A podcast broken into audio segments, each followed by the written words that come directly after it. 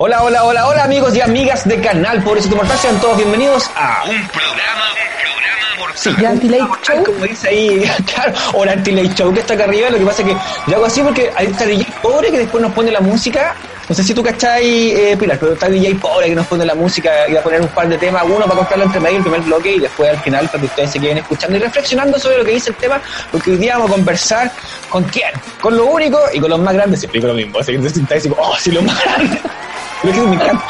Lo único, los más grandes. Estoy con queremosparque.cl, así que un aplauso de DJ Pobre para ellos. Estoy con Pilar Valenzuela, ella es la coordinadora de la campaña y además tiene otro título que ya no me lo aprendí. Muy bien. Hola Joaquín, muchas gracias. Muchas gracias a ti, a DJ Pobre y a todos los pobrecitos mortales que están escuchando esta charla. Sí. Yo soy ingeniera ambiental y coordinadora de la campaña Queremos Parque. Los invito a entrar a mirarla para que sepan de qué estamos hablando. Es www.queremosparque.cl. Eh, esta es una campaña que busca proteger 142.000 hectáreas que están a 60 kilómetros de Santiago, en el cajón del Maipo, y que son de propiedad fiscal. Eso es muy importante.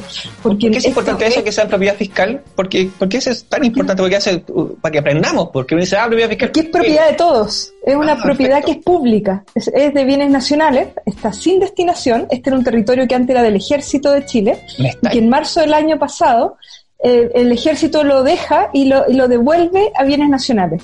Entonces es un territorio que tenemos una oportunidad maravillosa de darle un destino, de ver qué hacemos con este tremendo territorio eh, y que nosotros queremos que sea un parque nacional, que se destine a parque nacional. Son 142.000 hectáreas. Si me deja Joaquín, quisiera mostrar un mapa para, para Sí, que la gente abso- pueda... absolutamente. Toma del programa. Dale, yo, yo estoy fascinado porque como te contaba la otra vez, eh, lo voy a nombrar, eh, hace tiempo atrás grabé con el Rafa mm, Y de ahí conocí el proyecto de él, pues, ¿cachai? De un gato, porque, pero que él de cierta forma es lo que están en lo mismo ustedes, pues, ¿cachai? Somos eh, dos grupos interesados en, en que se conserve este territorio. Habemos muchos más. Entonces, ahí te cuento un poco la campaña. Aquí pueden ver eh, dónde está este, este tremendo parque. Eh, esto es Santiago, este es el territorio. Si uno voy a, me puede decir con la flechita, saliendo por Santiago hacia el cajón del Maipo, antes de llegar a San José de Maipo, perdón, por acá, este es San José de Maipo, Sí, sí, sí. acá es el camino al, al- al cajón, Sí. está un desvío que va a todo este territorio que está el poblado de los Maitenes y el Alfalfal, es donde se está construyendo Alto Maipo también. Alto Maipo está por aquí. Sí. Eh, ese es la- el camino de entrada y se entra a dos valles muy grandes, que uno es el Valle del Olivares, que es este que está acá atrás, y que es la parte de atrás de Farillones, eh, por decirlo así. Es un, es- es un valle paralelo a toda la cordillera que, se- que va por detrás de Farillones, y el otro es este valle de acá, que va hacia el volcán Tupungato, que está al fondo, que es- tiene más de 6.000 metros, que es la, es la cumbre más alta de esta zona. Pero en estas cumbres, que ustedes pueden ver acá un montón de cerritos que están aquí señalados, todos los que están señalados son cumbres sobre 5.000 metros. Hay 28 cumbres sobre 5.000 metros y hay cuatro cumbres que son sobre 6.000 metros. Y esta zona, sobre todo esta zona de acá, es una zona de muchos glaciares. Hay 18.000 hectáreas de glaciares, hay más de 300 glaciares que están acá. Y estos glaciares son los que alimentan el río Colorado y a su vez el río Maipo. Más o menos la mitad del agua del río Maipo viene de estas, de estas cuencas. Y, en verano, cuando ya se derritió la nieve, no tenemos lluvia, el agua del río Maipo depende muchísimo de los glaciares y por lo tanto también nosotros, para el agua potable, dependemos más o menos en un 40% eh, de estos glaciares que están acá. Entonces es una reserva de agua muy estratégica para la ciudad y si bien este territorio es muy grande y es el doble que de la capital, es un territorio montaña, tampoco es un territorio que tenga tanto de, de destinos, digamos, no estamos hablando de un territorio agrícola o que uno pudiera ocupar para muchas cosas, Claro, te cacho. Y, sí, y, oye, y los, los- los militares lo tenían. ¿Y por qué hay una zona, perdona, ahí que te- propiedad privada viene en esa sección de ahí?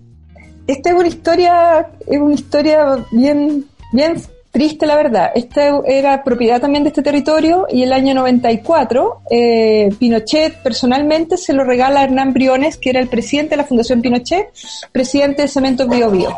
Es, es- ¡Wow! Es prácticamente un regalo. Hay una venta, pero que es una venta ficticia a un precio que no tiene nada que ver con el mercado. Vend- vendieron, acá hay, hay una minera de cal que es de cemento bio bio y le vendieron le- la hectárea de este territorio a 25 mil pesos la hectárea. Entonces es un regalo. La wea. Qué bonito. Y bueno, esa es una historia, Mm. es una historia que está ahí. Nosotros, la verdad, eh, no nos metemos mucho con eso, es algo que nosotros estamos cada, cada cosa en- un pasito a la vez. Nosotros queremos que se declare parque el, área que es pública, que es toda esta área que está en verde, eh, que ya es, es- es bien grande. Y habrá que ver cómo convivimos con este esta mosca que tenemos en medio. Sí, o sea, va- se, se va a tener que convivir, pues al final va, va a tener que ser de esa manera y no hay otra forma de hacerlo, porque en realidad, o, o esa, o esa mosca, como tú dices de ahí, va a crecer, o podría crecer, ¿cachai? Entonces, ¿hasta qué punto? Mira, es una minería de bajo impacto la de cal. Es una minería que no tiene tranques de relave. Ah, eso a preguntar, de relave. es mucho, no es, no es como una minería del cobre, es mucho más como una extracción de arios, por decirlo así. Y las chancadoras no están ahí. Todo la- el, el aparataje de, de cemento bio bio está acá está abajo. abajo. Entonces, efectivamente, es muy disruptivo porque además estas fronteras que están dibujando no tienen nada que ver con la geografía del lugar. Sí, Pero, es, como eh, una P de Pinochet, claro, Claro.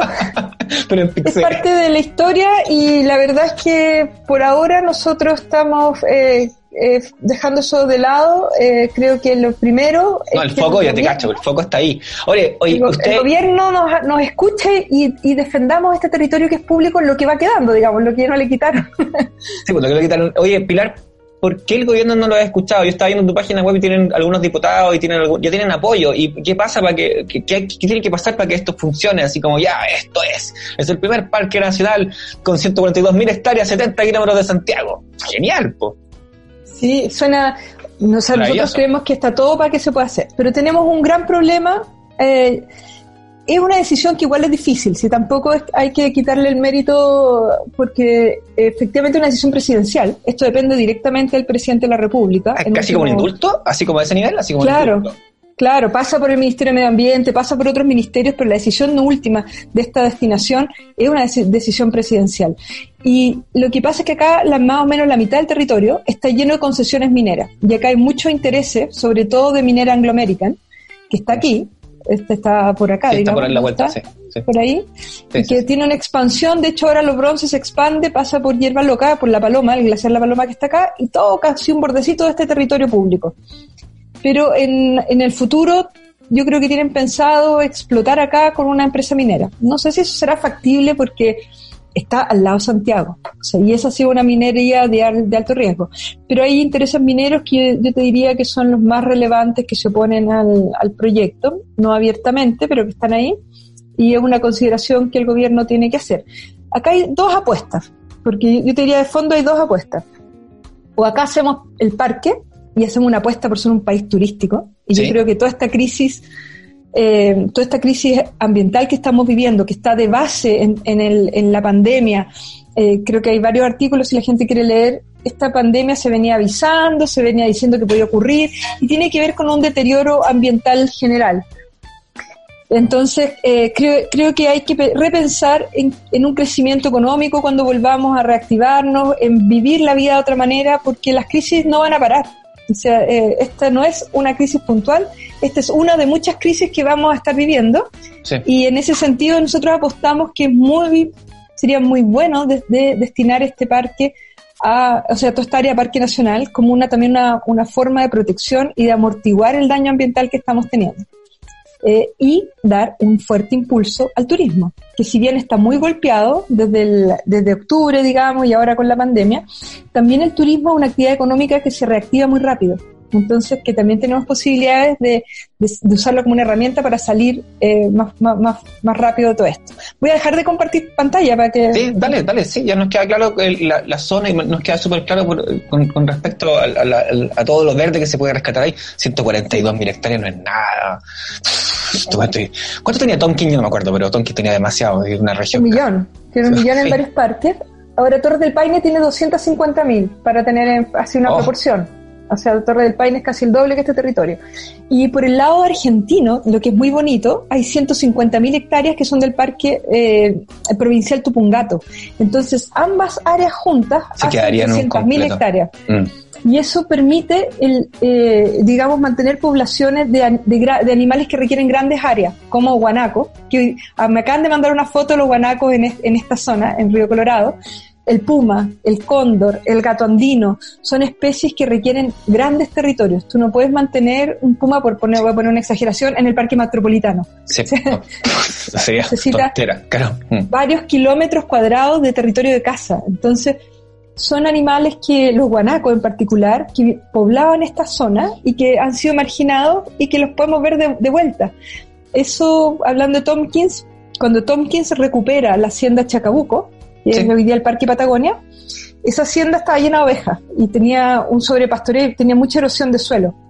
Cuando compra la hacienda y va paulatinamente retirando las ovejas y permitiendo que vuelva a crecer la hierba, las plantas, el bosque, se llenó de guanacos, está lleno de guanacos. Mm. En este parque nosotros podríamos soñar que en 10 años más vamos a ir a hacer picnic a este lugar, vamos a ir a jugar con la nieve en invierno y vamos a sentarnos con los guanacos saltando alrededor. O sea, no, es, una, no es una locura, los guanacos están ahí, están muy cerca, digamos, hay 5.000 en San Felipe de la Cordillera, hay en el lado argentino, hay en el volcán Maipo y en este lugar entran muy pocos porque también hay mucho eh, ganadería así de arrieros locales que lo, que lo espantan. Oye, ¿cómo, nace el proyecto? Porque me, llama la atención que, alguien se dé cuenta y diga, ¿sabes qué? Si vemos toda esta zona, en realidad podría ser un gran parque. ¿Quién se da? O sea, ¿cómo? ¿Cuándo? ¿Cómo? ¿Cachai? que me llama mucha atención. Este proyecto lleva mucho tiempo ahí dando bote, ¿ah? ¿Pero cuánto es mucho tiempo? ¿Cinco años, quince años, diez años? Mira, yo, eh, lo primero que se constituyó fue en la zona de Río Olivares, está hoy día abierta al público, entre comillas abierta, porque es re difícil entrar. Pero eso se hizo un bien, eh, una destinación de, digamos, del mismo Ministerio de Bienes Nacionales y se llama un bien nacional protegido. Y, y se conservaron como 30.000 hectáreas. Eso fue lo primero. Y cuando eso se hace, ahí saltamos al tiro varios, ¿y qué pasa con el resto? ¿Qué pasa con el y ya se venía discutiendo y se discutió en el gobierno anterior la posibilidad de que se hiciera parque todo el territorio. No es una discusión nueva. Entonces, cuando esa ah. discusión se dio en el Consejo Ministro del gobierno anterior, eh, ya varios nos enteramos y sabíamos que esto venía. Y estábamos atentos a que ocurriera y a esperar a que pasara bien público. Se estaba haciendo el traspaso, digamos, desde el ejército al, Ministerio de Bienes Nacionales. Se estaba, estaba en trámite, estaban los oficios para allá, para acá. Sí, lo Entonces, varios que ya estábamos atentos sabíamos que esto venía y, y también viene en conjunto cosas que no son tan agradables. O sea, mucha gente se fue a tomar los terrenos aprovechó que esto iba a ocurrir, ¡pum! Y se tomaron los terrenos en los maitenes.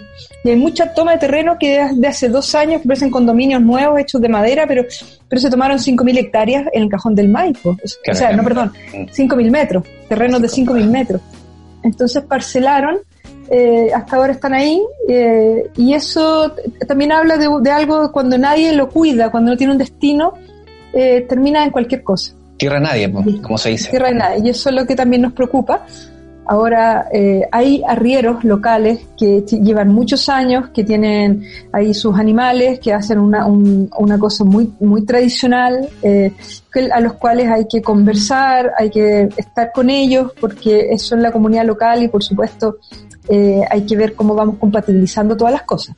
las comunidades locales son muy relevantes eh, hay distintos intereses, acá no hay uno solo, también hay mucha gente de la comunidad local que tiene alojamientos y que le interesa el tema turismo. Eh, hay conflicto. Es que el tema turismo ahí cae de cajón, me estáis cerca de Santiago, es como el, mejor aeropuerto del, del, mejor país, de, que somos el mejor país de Chile, está en Santiago, es, como eso, está todo ahí, ¿cachai? Y, a 70 kilómetros como te lleváis un turista, así una, podías, podías algo precioso. Espectacular. Mm. Queremos que se pase algo espectacular. ¿Sería único del mundo eso? ¿De verdad? ¿Así como tan cerca de una ciudad? Yo creo que sería el único. Yo creo que le daría una identidad a Santiago de una ciudad de turismo de montaña que sería muy interesante. Que es lo que hace falta hace rato. Ojalá no sea tan caro, porque imagínate ir a, ir a, ir a, Nevado, eh, a Valle Nevado, es súper caro. Y está súper está super al lado, ¿cachai? O pegarse un pique, o sea, ya solo he hecho salir de Santiago es súper caro. Y, oh, puta, ojalá que no sé, cómo, cómo se estructuran también los parques, porque nunca, nunca he cachado en esa instancia. Soy súper citadino, así como ir a un parque de reserva nacional es como, nunca la he es, que eso que tú seas citadino es algo bien común, porque en general los parques nacionales están lejos de Santiago, los grandes parques. O sea, eh, este parque también viene a, traer eh, justicia ambiental, entre comillas, porque ah, perfecto. se habla de, de las áreas protegidas del Estado. Las áreas protegidas del Estado son de todos y en el fondo todas uno podría hacer muchas negociaciones sobre el valor de la entrada, que los colegios públicos entren gratis. O sea, eso, es algo que es súper manejable porque de alguna, de alguna manera es un poco de todo. Pero en el caso, siempre Chile dice tenemos 20% de áreas protegidas del Estado, pero están en la Patagonia Austral, o sea, en Magallanes, ah, y están en, Arica, en Antofagasta, en el desierto absoluto, y los campos de hielo, y, y el SNASPE, todo este sistema de áreas protegidas, se creó en base a territorios que nadie quería en realidad, no, no en base a lo que se necesitaba proteger. Es casi como la cifra de COVID que tenemos hoy día, así como que o, estáis, como que adaptáis la cifra al, valor que tú necesitáis nomás, porque de cierta forma es como eso, ah, sí, hay áreas naturales, eso es lo que siento, ¿cachai? Es como sí, pero están muy, hay que ser colono para llegar para allá, como una, como una instancia como esa. Claro, pero y, y, eso ocurrió que pasó que en la zona central, entre si uno si uno analiza entre Coquimbo y Biobío, eh, que es donde está tres cuartas partes de los chilenos vivimos ahí, solo el 1,5%, 1,57% del territorio es áreas protegidas del Estado, menos del 2%. Entonces, en realidad, donde nosotros vivimos, hay pocas áreas públicas para acceder, para, eh, para entablar una relación con la naturaleza. Eh, y por eso creemos que es tan relevante también es, salvar este, este territorio porque es público. Entonces, la posibilidad de que el Estado de Chile expropie o compre un fondo para hacer un parque es algo sumamente remoto, es casi imposible. Entonces, y esta es una oportunidad que no hay muchas, no tenemos muchos territorios públicos en esta en la, en la zona central de Chile. No, si yo te estoy escuchando atentamente porque encuentro fascinante este proyecto. Está viendo, invito también a la gente a, seguir la página web que está acá abajo, ha aparecido en tu GC, que ha aparecido en tu GC, ha aparecido a, a, cada rato y a investigar un poquito. Ahí también hay, una mini campaña así como de suscríbete y apoya, ¿no? En, esa, en la página web. Tenemos un petitorio que es un petitorio muy simple. La campaña la hemos tratado de mantener como bien simple, es, es, crear el parque y eso. Y pedimos tres cosas, que se cree el parque, que se abra para el público, porque hoy día la verdad es que está cerrado. Tú llegas a un portón, eh, hay unos permisos, un protocolo de ingreso, pero que está hecho solo para super andinistas que son de la Federado, la Federación de Andinismo, lleno de complicaciones entonces queremos que se abra al público y que se construya con participación ciudadana, que sea un parque en el cual podamos participar todos los interesados y hagamos una mesa de negociación y podamos conversar con los arrieros que yo creo que tienen una oportunidad también fantástica de hacer una reconversión hacia el turismo, manteniendo su identidad, haciendo lo que saben hacer. ¿Ellos no han tenido anticuerpo? ¿Ningún anticuerpo? ¿Ellos no han tenido ningún anticuerpo con, con, esta situación? Sí, por supuesto, por supuesto. Es muy difícil para una comunidad local chiquitita eh, ellos nos ven como una amenaza que viene de Santiago. Hoy día hacen uso de ese territorio sin, sin ningún control, no hay administración. Entonces, por supuesto, hay unas, entre comillas, eh, distintos intereses.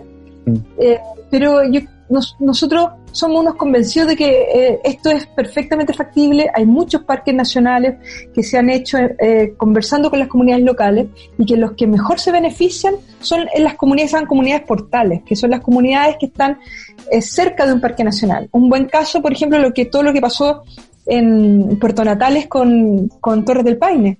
O sea, mm. Puerto Natales creció, se desarrolló y ahora está sufriendo terrible con el, con el tema del turismo, pero es, un, desarrollo en base a los parques. Un parque es un atractivo espectacular, entonces eh, la gente local puede aprovecharlo de muchas maneras esa es la gracia del turismo. Uno puede hacer de, eh, llevar caballos. Lo que tú quieras, sí. Pero siempre cuando no, se pierden las raíces tampoco, porque a veces se pierden las raíces y ahí cuando, cuando por ejemplo, tú, cuando uno viaja a Perú, de repente te das cuenta que eh, eh, prácticamente están viviendo del turismo y no de lo que podían hacer, eh, de lo que hacían antes. Entonces ahí también hay que esas esa instancias para poder eh, generar algo más friendly, de alguna forma. Oye, te dejo una pregunta calzada para el próximo bloque, antes de ir a una canción que me dice Jay Pobre, que mi tiempo pasado hablando y yo estaba así calladito, no te quería interrumpir está fascinante el proyecto. Invito de nuevo a la gente a, apoyar la campaña. Hay como unas preguntas ahí que son re sencillas. En la página web es re fácil, es re simple, es queremosparque.cl, también un hashtag si tienes que apoyar Queremos Parque, lo voy a poner después cuando suba esto.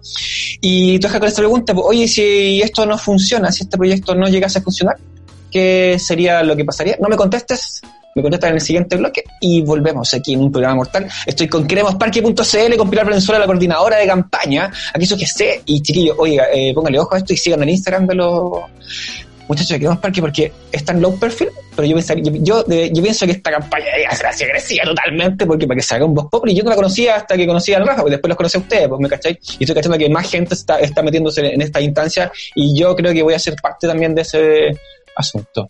Bienvenido. Absolutamente. Eh, vamos a un tema entonces de Camilo Esque, se llama La boca de la inmensidad. Ah, oh, a ver, La boca de la inmensidad. Ahí está. La boca de la inmensidad. Que me escribe mal acá las cosas, pues, ¿viste? Así como Don Francisco. Nos Bueno, vemos. Un programa, un programa mortal.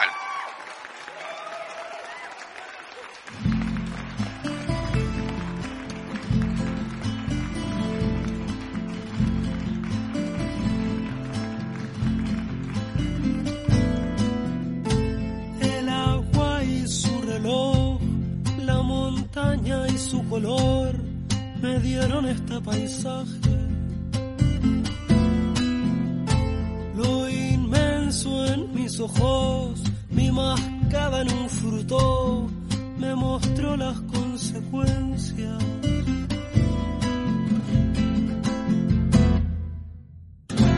Terminé por concluir las piedras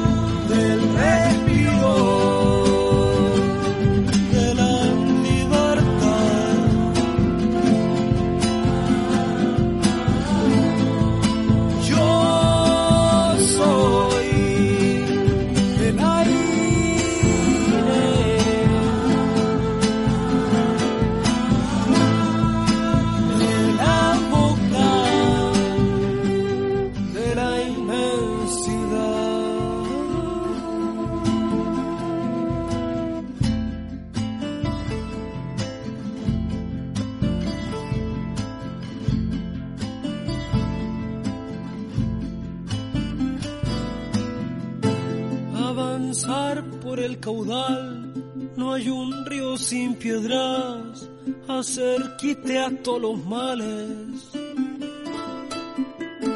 El color del corazón, cuando vuela en libertad, son palomas tornasoles.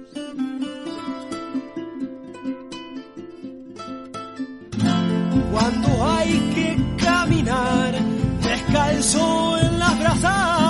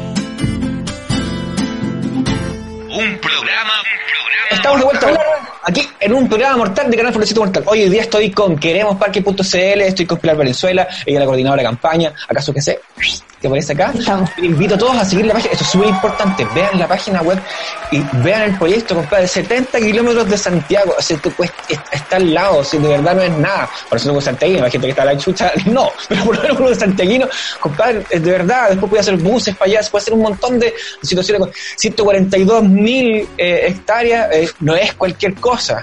Pero oye, pero volvamos primero a la pregunta que teníamos anterior calzada. Si este proyecto, que yo lo muestro así como que, y después voy a decir bastantes tips que me parecen interesantes, no lo puedo decir ahora, mira, 300 glaciares, 142 mil hectáreas, 50% del agua dulce se encuentra ahí arriba, compadre. Se han juntado 182 mil firmas, aún faltan más, por eso es importante que usted siga la página web que aquí aquí abajito, o que aquí arriba, la pongamos en toda parte de arriba, compadre, acá abajito, para que usted pueda seguir sin, sin intereses en este proyecto, hay más de 430.000 especies, por decirlo de alguna forma, es que están ahí arriba viviendo, es, esta, la super abeja no vive ahí, pero sí, hay otras, otras especies metidas, Hay- y cuatro cumbres, que es, también es súper importante. Eh, me quedo corto, que me quedo? Me quedo corto, que faltan cosas por decir. Y si esto no funciona, escucha, por favor, respóndeme, ¿qué pasa con eso? Eh, si esto no funciona, bueno, es un misterio porque son este es un territorio público y, y- y yo creo que si sigue abandonado es- está todo el riesgo de que lo, sigan ocupando mal. ¿Qué es lo que ha ocurrido hasta ahora? Entran las hidroeléctricas, entran las empresas mineras, entran todos porque es territorio de nadie. Entonces, yo creo que el riesgo es que si no hacemos parque eh, perdemos esta, esta posibilidad que es única. Como te explicaba, no hay otro territorio fiscal grande en toda la zona central de Chile que lo podamos convertir en parque. Entonces, perdemos la oportunidad, en el fondo. Y, ¿y qué se hará con el territorio? Lo pueden concesionar, vender, partir, eh, efectivamente construir una gran minera. Lo que queráis, claro, lo que queráis se puede hacer ahí. Puta Claro. la hueá, claro. Entonces, eh, yo creo que es muy importante, ojalá lo puedan ir a ver, aunque, mira, pueden ver una parte que todo el mundo puede ir, porque entrar al territorio hasta adentro es, es un cacho y es casi imposible. Es realmente un dolor de cabeza poder entrar. Se puede. Y pueden pedirle Sendero de Chile para ir a entrar, para entrar a la zona del Valle del Olivares, que es precioso.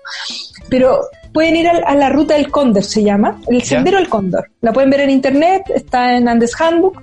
Y el Sendero del Cóndor uno lo puede hacer por el día, es un sendero que subes y bajas hasta un mirador de cóndores en que se ve todo el valle que estamos queriendo proteger hacia adentro.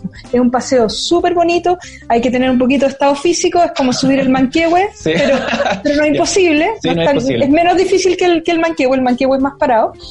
Eh, y, y pueden ir y conocer un poco de este territorio. Esa es una entrada fácil de ir hoy día ¿ah? al Sí. Sendero del Cóndor. Eh, es una oportunidad realmente preciosa. O sea, eso- los chilenos necesitamos naturaleza. Tenemos la naturaleza O sea, está al sumamente Está al el- lado. y es muy elitista. O sea, la gente, algo que nosotros no percibimos es que si uno vive en Providencia, Vitacura, Las Condes, no te das cuenta de lo feo que es, no sé, comunas que son áridas, en que las veredas no tienen árboles, que las casas no tienen jardín. Maipú, Renca, el bosque, eh, eh, no sé, los- toda la periferia, pues, San- verdad. San Lo- Lo, Joaquín. que no es Santiago Centro, eh, que ya está pavimentado hace rato, eh, fuiste nomás, pues, ¿cachai? son- es muy injusto Santiago en el acceso a la naturaleza. O sea, son, son comunas, es caro el agua, es caro regar, las, las municipales no tienen plata para tener áreas verdes y no hay grandes parques. No una ciudad, no tenemos un Central Park. ¿entiendes? O sea, el, parque ideal, más grande, el parque grande en realidad es el parque metropolitano. Claro, pero sí. pero no, es no es fácil para todo el mundo, no está caminando para todo el mundo, entonces es un viaje. Para mí me queda relativamente cerca, pero bueno. Y el parque metropolitano es un buen tema, porque es un parque que la gente lo explota. Tú vas el domingo Sí, y sí, no sí. cabe una bicicleta subiendo ese cerro, porque es el lugar que tenemos, no tenemos otro. Sí, bueno, claro, los departamentos se achicaron, así que la gente tiene que salir, vivir, hacer su vida afuera, pues, entonces también tiene Así que es. Mm. Pero en este acceso elitista, cuando uno, eh, la- mucha gente, claro, se va a vivir a Caburga o se va al, al departamento en la playa, pero eso no es para la mayoría. La mayoría, y la gran mayoría de los chilenos no van a poder conocer Torres del Paine, porque es muy caro ir hasta Torres del Paine. Entonces, este parque viene a dar acceso a mucha gente que no lo tiene. La naturaleza es algo difícil, eh, está vedado. Eh, tú vas al cajón del Maipo y la gente hace los asados a la orilla de la carretera, así en, en los pedacitos que van quedando porque no hay espacios públicos. Sí. Entonces, necesitamos áreas públicas grandes donde desafiarnos, ir a entretenernos, ir a jugar con nieve en, la- en el invierno. Este es un país de montañas, el 60% de nuestro territorio es un territorio de montañas y la Mm. gente va a la playa porque en la verdad las montañas están cerradas para los chilenos. Entonces Eso es queremos abrirlas. Aparte que te piden, aparte los equipos y todas esas cosas que hay que tener para ir a la montaña tampoco no es tan, no es tan barato, eh, es, es re caro. Y bueno, yo yo me acuerdo cuando chico, o sea, una, una cosa así, que igual tiene que ver, yo me acuerdo que había llegado como los, los primeros coreanos a Santiago de Chile los primeros coreanos ya venían con esa cultura outdoor, ¿cachai? Que para mí era como, ¿qué es outdoor? No tenía idea, pues, ¿cachai? Pero ellos, de Corea del Sur, obviamente, ¿cachai? Y llegaban con, con esta con esta ímpetu de, vamos a la montaña, está súper cerca, está al lado, ¿cachai? Y era como, ¿y qué le pasa a estos weones? Están viviendo la montaña. Para, que, ¿cachai? El, el roce cultural que era súper importante con respecto al, a los, a los chicos K-pop que llegaban desde esa época. Que hoy día están todos metidos en pedonato vendiendo sus cosas. Pero, pero más allá de eso, era como, bueno, es verdad, era como estar al lado. Y uno va creciendo con el bichito a través de esa cultura que se traspasa a uno, ¿cachai? O sea, que sería, que, que, que mejor que nosotros mismos le traspasáramos la cultura, esa cultura de, de tener eh, naturaleza así al lado, ¿cachai? A tus generaciones que vienen. Y, y más encima más cerca de Santiago, que el santiaguino promedio está súper estresado.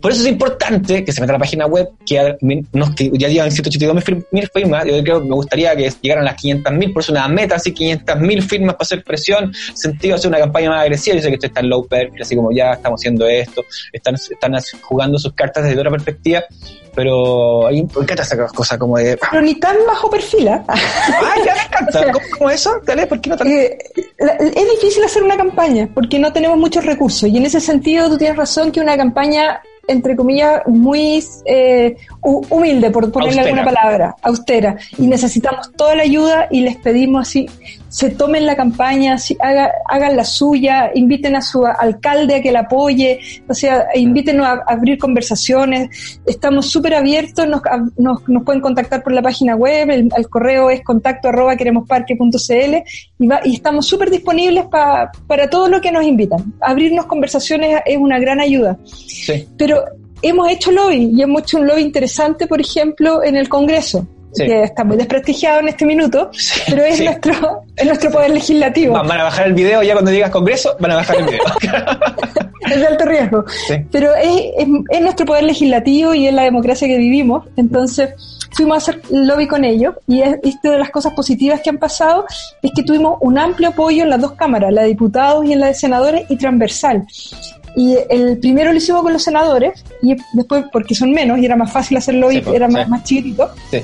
Y después empezamos a hacer el lobby con los diputados. Vino la explosión de octubre, y, y nosotros o sea, uno veía el Congreso, estaban en la disputa por los acuerdos, es normal, mm. y nos sorprendieron muy ingratamente que en enero ellos, a, a, mutuo propio, hicieron la votación por Queremos Parque, votaron 110 diputados a favor, es un 76% de, de, de los diputados, y le pidieron al presidente de la República que hagan el parque. O sea, eso le da un peso a la campaña, ¿no? No somos una tropa sí, de locos pidiendo algo no raro. Entiendo. Tú que estáis metida en el proyecto absolutamente, pero yo diría, el 76%, me cacháis a, todos, a todas partes. Te digo, como, como director creativo de agencia, publicidad, es como, aquí hay un hito para poder comunicarlo, ¿cachai?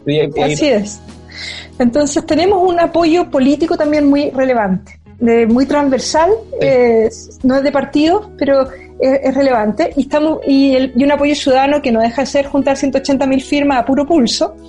Entonces eh, queremos llegar, ojalá a las 500 mil, a un millón de chilenos que conozcan esta campaña y para eso necesitamos mucha gente que se la tome, porque nosotros no somos capaces, somos chiquititos. Entonces en la instancia como la que nos invitan ustedes, es, las aprovechamos al máximo, porque sí. son es a través del boca a boca la única posibilidad que tenemos de, de lograr salvar este territorio que es de todos los chilenos.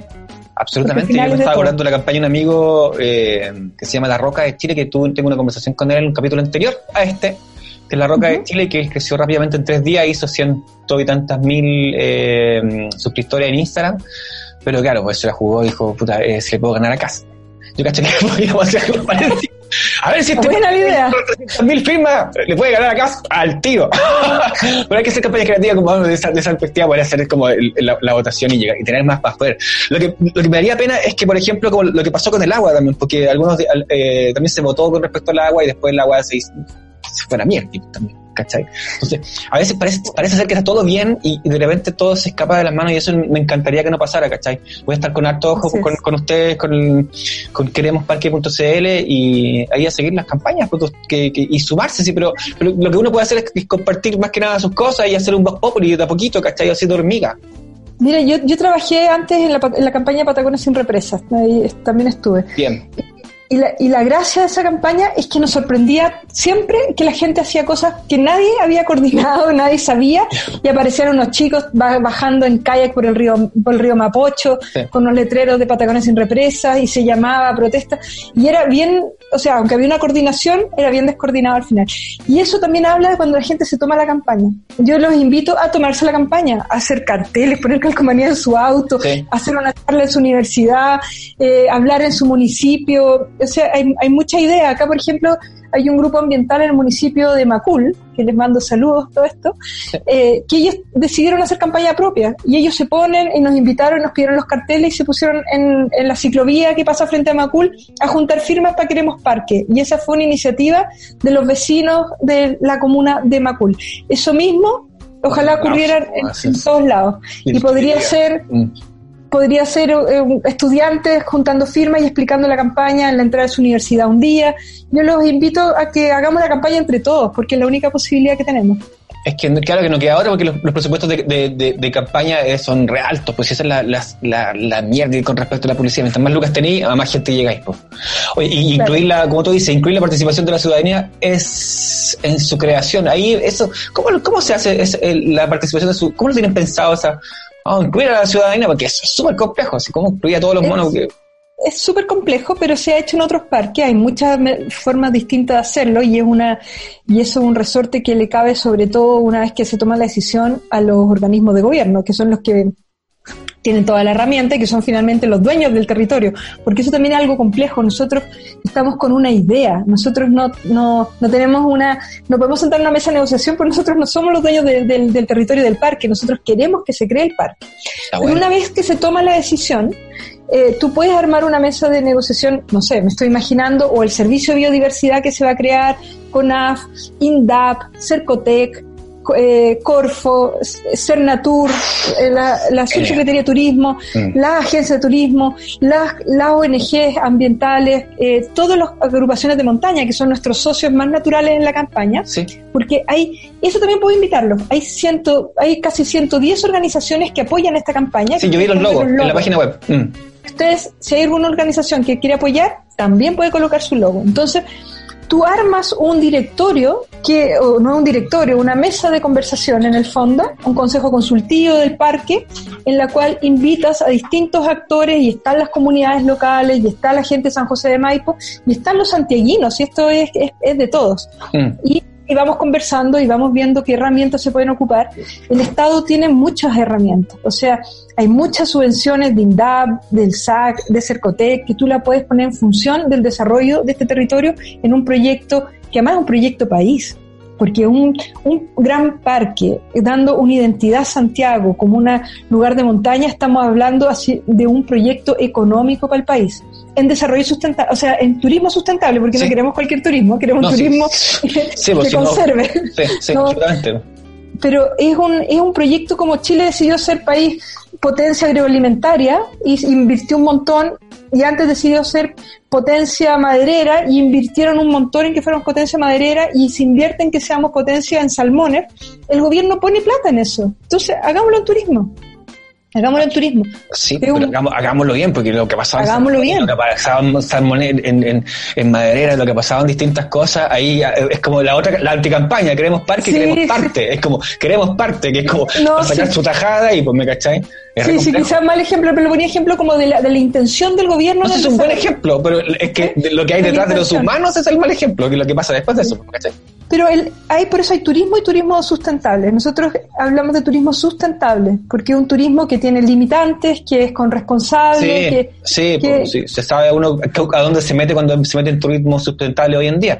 Hace ocho años atrás no se sabía, pues, ¿cachai? Cinco años atrás hasta ahí, está por ahí. pues. Algunas, algunas personas de cierta élite sabían lo que era un turismo sustentable. Ojo con esa situación, pues. Hoy en día es importante que lo sepamos todos y todas y todos, como hablábamos en el programa anterior. Porque el turismo también puede ser una excelente herramienta de conservación. O sea, en la medida que los lo territorios es, también... Claro, en la medida que el territorio nadie lo conoce, nadie lo ve, nadie lo puede visitar, termina siendo su- súper explotado de las peores maneras también. En la medida que nos ponemos de acuerdo, mira, vamos a tener un parque con estas condiciones, por acá se camina, por acá no se, no se puede entrar, esto lo vamos a proteger porque son vegas de alto valor ecológico, pero acá podemos hacer una zona de picnic, acá podemos hacer una ladera para tirarnos en bolsas de plásticas por la nieve. Sí, pues. Y conversamos en eso, Sí. Y todo, podemos hacer un buen desarrollo del lugar y que incluso mejorar las condiciones actuales. Sí, que pues, podamos hay- restaurarlo también. Hay que sumarse a esa situación nomás y que, y que después se va ese, y como decía mi abuelita, que sea lo que Dios quiera, porque después, claro, pero con un, pero con un leitmotiv, con una, con una conmovisión de que, de que eso se mantenga ahí, porque después tú que que estamos en Chile y el mejor país de Chile y las cosas como, o sea, van mutando de una forma muy extraña. Oye, yo de, yo de verdad estoy fascinado con el proyecto. Eh, no, no creo que sea la primera, después vamos a ver una, una- más adelante para reforzar, hacemos un reforzamiento, nos juntamos otra vez, ¿cachai? Hagamos unos puntos, sí, absolutamente, porque hay que esto, hacer campaña tiene que ver con repetir muchas veces la- lo mismo. Y eso es súper interesante en hacer campaña. Oye, ¿algo que quieras decir para cierre de programa? Eh, para invitarnos a todos a algo, lo que tú quieras decir. Bueno, invitarlos a, a soñar con este lugar, porque eh, volviendo al Parque Metropolitano, que es un muy buen ejemplo, cuando el Parque Metropolitano se creó hace más de 100 años, era una cantera. Y si ustedes buscan la foto en internet, era un lugar súper feo. Era una, eh, estaba en una zona de extracción de árido. Y hoy día es un parque fantástico que muy- todos lo usamos, eh, es, es realmente muy bonito. Entonces, cuando nos imaginamos este parque, también nos podemos imaginar un lugar que tenga refugios, que tenga zonas para hacer en bicicleta, lugares para recorrer en caballo. Es, una- es un espacio natural eh, también para soñar entre todos y los invito a que se sumen a la campaña, a que vayan a conocerlo, a que se metan en nuestra página web, queremosparque.cl, nos sigan en las redes sociales porque los necesitamos. Así. Absolutamente, hágase parte de este parque aquí eh, Canal Porcito Mortal. Eh, fascinado de tenerte acá, po, eh, Pilar. po. Eh, no hay primera Muchas segunda, la gracias, próxima Joaquín. vez estaremos eh, reforzando también a la gente para que se vaya sumando a la campaña. Ya inventaremos algunas cosas ahí, a ver, qué se me ocurre en Canal Porcito Mortal. Alguna tontera que tenga hacer efecto. Me voy a pedir a la Roca de Chile eh, que también nos comparta para que ellos, porque tal como crecieron ellos rápido, así como eh, la- le, le ganamos acá, veamos si le podemos ganar quizá a quién, ahí inventaremos algo, ¿cachai? Oye, Capaz que le copiemos. eh, ahí inventaremos algo. Eh, recordar, eh, 300, o sea, 142.000 hectáreas, ¿cierto? 50% del agua dulce se encuentra ahí. Yo con eso, hasta ahí no quiero dejarlo, y porque lo demás está en la página web. Invitados a todos y todas y todos a ver esa eh, página. Eh, seguirlos en Instagram, que están igual, Queremos Parque, y también eh, publicar con el hashtag Comienza para una mini campaña Queremos Parque. Y Eso. nada, pues estamos Y en Facebook también. Sí, estamos. en todas las redes sociales. Eso sí, bueno, después las dejamos acá abajo. No te preocupes de eso, pues, ¿cachai? Placer, abrazo desde lejos. Chao, muchas gracias a todos, gracias por la invitación y nos estaremos viendo en una próxima entrevista. Eso, pues, nos vamos a una canción ahora de cuarto trío que se llama Sin Vela, que esperamos que no sea el final del proyecto. Chao.